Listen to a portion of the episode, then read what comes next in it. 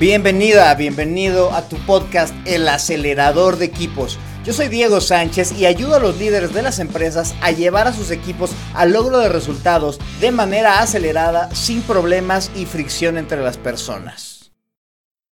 Nuevamente muchas gracias por escucharme en este podcast en el que busco darte la mejor información y las herramientas para que puedas acelerar a tu equipo y logres los resultados que necesitas. Visita mi página diegosánchez.info para que sepas más de mí y de cómo ayudo a los equipos. En el episodio anterior te hablé de los cinco factores que yo he descubierto y que he visto que normalmente los equipos hacen y que no les permiten trabajar de la mejor manera. Hoy quiero darle un giro a esta perspectiva, ya que la vez pasada nos enfocamos en lo malo, en lo negativo, en lo que se hace y no se debe de hacer, o que se debería hacer pero que se omite.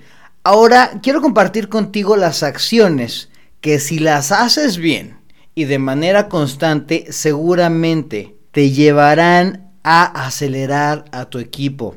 Antes de empezar, te quiero hacer un par de advertencias. La primera es que hoy haré un esfuerzo por describirte de manera muy general todo el modelo de aceleración que diseñé, así que probablemente en algún momento sientas que te estoy dando muchísima información, o al revés, Tal vez sientas que no te estoy dando información suficiente. El objetivo de hoy es que entiendas el proceso y que puedas pensar en cómo tú lo podrías aplicar. En los episodios posteriores te iré describiendo y profundizando cada uno de los pasos del proceso. Tendré entrevistas con colegas y expertos que me ayudarán a explicarte mejor. Así que iremos trabajando en esto poco a poco. La segunda advertencia es que si haces todo lo que te estoy diciendo, seguramente mejorarás a tu equipo en algo.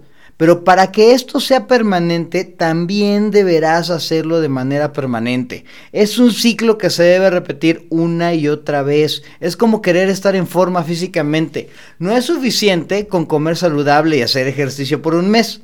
Es algo que deberás hacer ya de aquí en adelante. Pero bueno, de eso también hablaremos con profundidad en otro episodio. Ahora sí, Vámonos al modelo de aceleración, vámonos a encontrar la mejora tal cual. Te cuento que este modelo está diseñado para que sea un proceso cíclico y que sí es recomendable que sigas los pasos en orden y cuando los termines los vuelvas a aplicar en el mismo orden para asegurarte que suceda todo lo que quieres que suceda con tu equipo. Pero bueno, ya, muchísimas advertencias en la vida, así es que vámonos con el paso número uno. El paso número uno es la conexión. Y este se enfoca en el entendimiento de que antes de que cualquier otra cosa, antes de miembros del equipo, de profesionales, de profesionistas, del rol que le quieras dar, somos personas. Y como personas tenemos necesidades básicas que debemos trabajar para que los individuos consideren siquiera formar parte del equipo de manera sana y voluntaria. Es decir, necesitamos generar conexión genuina entre el individuo y el equipo entre el individuo y los demás individuos, porque no hay nada más terrible que tener la sensación de tener que estar. No sé si te ha pasado de repente que estás o que te levantas y dices, hijo de su Pink Floyd, tengo que lidiar otra vez con esta gentuza, ¿no? Yo creo que es de las peores sensaciones que puedes tener en tu vida y es por eso que considero que este paso número uno, la conexión, es tan importante. Además, este paso debe estar presente durante todo el tiempo que se trabaje en el equipo. Nunca, nunca, nunca dejamos de ser personas. Y bueno, en los siguientes episodios te iré describiendo qué es lo que puedes hacer para generar esta conexión genuina entre las personas y entre las personas y el equipo. Pero si no sucede esto, muy probablemente por eso tienes problemas con tu gente, muy probablemente por eso la gente no quiere estar en tu equipo. Fase 2. La fase 2 es la claridad. Y este se enfoca en la organización y va más allá solamente del líder y de los miembros del equipo. Es aquí en donde se tiene que cuestionar por qué y para qué existe el equipo. Y gran parte de las veces bueno, dependiendo del tipo de organización que tengas, si estás en una organización corporativa, por ejemplo, pues no dependerá esta respuesta no dependerá de los miembros del equipo o hasta del mismo líder, ¿no? si estás en una empresa familiar, muy probablemente pues sí dependa de, de ti, de ustedes, de los que toman las decisiones. Esto es porque ustedes forman parte de la organización. Es decir, esto va a un paso como superior. Si tú estás, estoy, te, estoy hablando a ti que eres un gerente de, no sé, de mandos medios, este, este por qué se lo tendrás que cuestionar por ahí a, a, tus, a tus superiores, ¿no? Tendrás que cuestionárselo ahí a las personas a las que les, a las que les reporta, ¿no? Tienes que, tiene que ir el líder y resolverlo con estas personas de más alto nivel dentro de la organización, quienes deberán definir la existencia del equipo. Y después será de suma importancia para estas personas y para el líder del equipo comunicarla a todos los miembros del equipo para que después te asegures pues, que lo hayan entendido. No es suficiente definirla. Así, ahí está luego las misiones, hay muy bonitas. Ay, sí, el equipo sirve para nada ni más. Tienes que definirla, tienes que comunicarla y te tienes que asegurar que todos los miembros del equipo la entiendan y la acepten. En este paso hay que ser sumamente concretos, hay que explicar muy bien y estar dispuesto a perder algunos miembros del equipo que entraron con una idea distinta a lo que el equipo hacía y que ahora que se les aclara probablemente se den cuenta de que no estén de acuerdo con el objetivo y la razón del mismo y que, se, y que deberán encontrarse pues lugar fuera del equipo, ¿no? Es importante también saber que es una de las funciones primordiales del líder el clarificar y el estar comunicando de manera permanente este objetivo. O sea, él es, una obligación del líder estarlo recordando, recordárselo a todas las personas. No basta con dejarlo claro una sola vez. Parte de la chamba del líder es estar recordando y sobrecomunicando esta misión, este objetivo, este por qué y este para qué, que ha quedado claro apenas. Gran parte de los líderes no lo tienen claro, ¿eh? Así es que si tú eres líder, no lo tienes claro, bueno, pues ahí tienes ya unas acciones que deberás empezar a hacer. Paso 3. Contribución individual. Aquí nos enfocamos a las personas viéndolas como individuos únicos y complejos. Aquí debemos identificar el temperamento, los talentos, la personalidad y el propósito de las personas para asegurarnos de que están en el lugar adecuado, haciendo las cuestiones para las que son buenos y con las motivaciones correctas, que finalmente les permitirán contribuir y comprometerse con el equipo. Este es un paso bastante, bastante complejo, ya que la mayor parte de la gente ni siquiera se conoce a sí misma.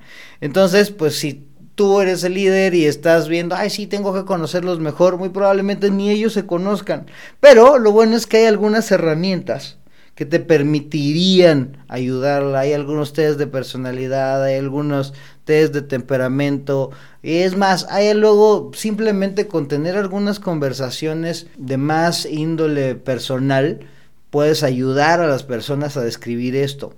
Es labor del líder ayudarle y brindarle herramientas y conversaciones para descubrir si las personas hacen lo que deberían estar haciendo para el beneficio propio y del equipo. O también pues, ayudarlos a estar en un puesto, en un lugar, en un momento, haciendo algunas actividades distintas a las que está haciendo y que cuadran mejor con sus características individuales. Paso 4. Cohesión. Y este se enfoca en las relaciones. Este paso yo creo que puede ser luego el más extenso ya que se enfoca en la generación de interacciones cómodas, amistosas y productivas dentro del equipo. Eso sí, ¿eh? no, te, no te engañes. Este paso no se trata de generar vínculos de amistad y que todos acaben ahí, ay, sí, como los pitufos cantando y bailando.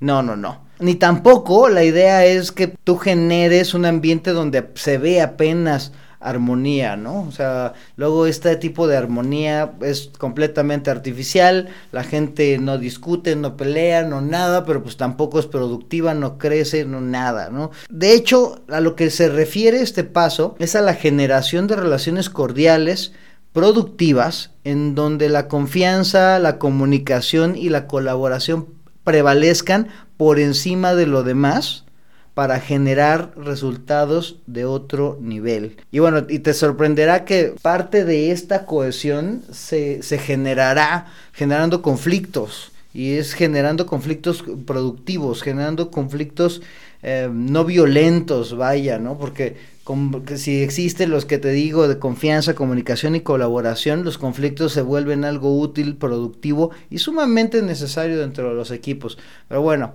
ya me estoy yendo otra vez y seguramente vamos a profundizar acerca de los conflictos en uno o varios capítulos posteriores. Ahora te digo el paso número 5. El paso número 5 es la consolidación. Aquí hablamos ya de la generación de sistemas de trabajo. A mí me sorprende muchísimo cada vez que me meto a, trabajar con equipos en la industria, a hablar ahí de sus planeaciones estratégicas, cómo es tan sorprendente saber cuántos sistemas existen dentro de las organizaciones. Hay sistemas para todo, ¿no? Hay sistemas para revisar indicadores, para mantener informadas a las personas, para generar recordatorios, para medir los desperdicios, contar accidentes. ¡Uah! Todos, todos, todos los sistemas que quieras. Y hay algunos, otros, que normalmente no existen porque no se consideran factores importantes dentro de la organización y creo yo que es de los errores más comunes y a la vez más graves. Por eso es importante e indispensable que cada equipo acuerde sus propias metodologías para la generación de reglas de operación, acuerdos grupales, acuerdos de persona a persona y principalmente la manera en la que se dará seguimiento al trabajo del equipo con el equipo. ¿Cómo es que pueden llegar a conversar de lo que normalmente los equipos no conversan y se obvia? Y eso, insisto, es de los principales errores en los que caen los equipos y sus líderes.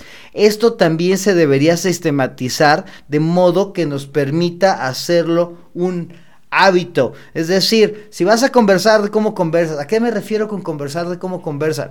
Pues luego nada más hablamos de, no, es que los indicadores, no, es que Juanito no me entregó su trabajo. Pero pocas veces le dices a tu jefe que pues no te gusta la manera en la que te habla. y, pocas, y pocas personas se atreven a decirlo. Y pocas veces te lo dicen a ti jefe pues porque te tienen miedo y tú no abres esa conversación.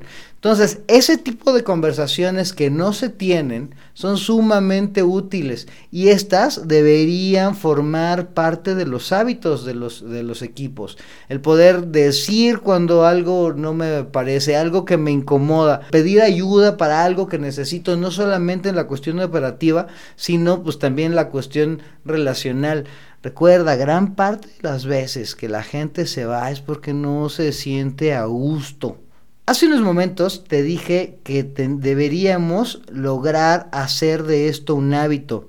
Y precisamente esta palabra toma muchísima importancia en el trabajo en equipo, ya que el hecho de que te preocupes una vez por trabajar en este ciclo seguramente te ayudará a acelerar a tu equipo, ya que va a generar estas conversaciones que normalmente no se tienen y en consecuencia las cosas se van a volver, se van a mover diferente y mejor.